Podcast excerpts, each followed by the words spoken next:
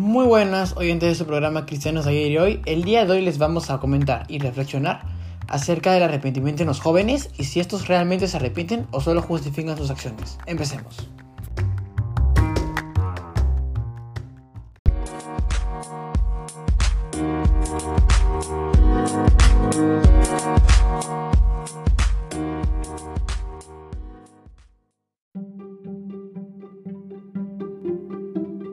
En mi opinión, los jóvenes de hoy sí se arrepienten de sus actos, debido a que hay personas que todavía aceptan que cometieron un error y lo solucionan. Sabemos que tenemos que aceptar los errores que cometemos y en la medida de lo posible poder revertirlos y de verdad sentir lástima y dolor por la acción mala que cometimos.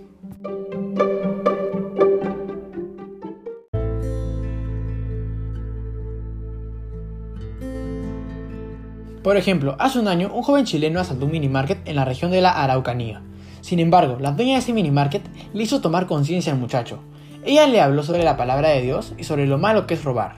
Y el joven afortunadamente logró reflexionar sobre sus actos y arrepentirse de haberle robado a la señora. De esto trata el arrepentimiento, de reflexionar sobre nuestros actos y en base a ello cambiar nuestra actitud para acercarnos más a Dios. En este caso, el joven decide no robar nunca más, y con eso está dando a entender que cambiará su actitud para ser una mejor persona y tener un mejor futuro.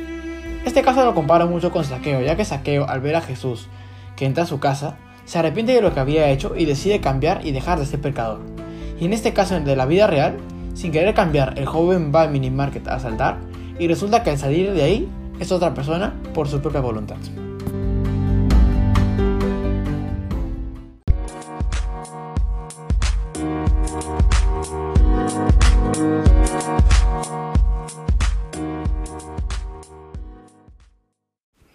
En conclusión, considero que aún los jóvenes podemos actuar como el hijo pródigo o como saqueo, ya que aún podemos reflexionar y cambiar nuestras malas acciones por unas buenas.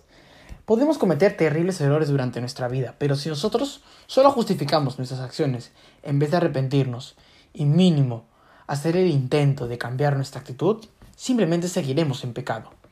Así que les recomiendo que debemos arrepentirnos cuando herimos a alguien o cuando algo malo nos pase, para así seguir en la gracia del Señor y que Él nos acompañe siempre. Finalmente decirles las gracias por escuchar este episodio.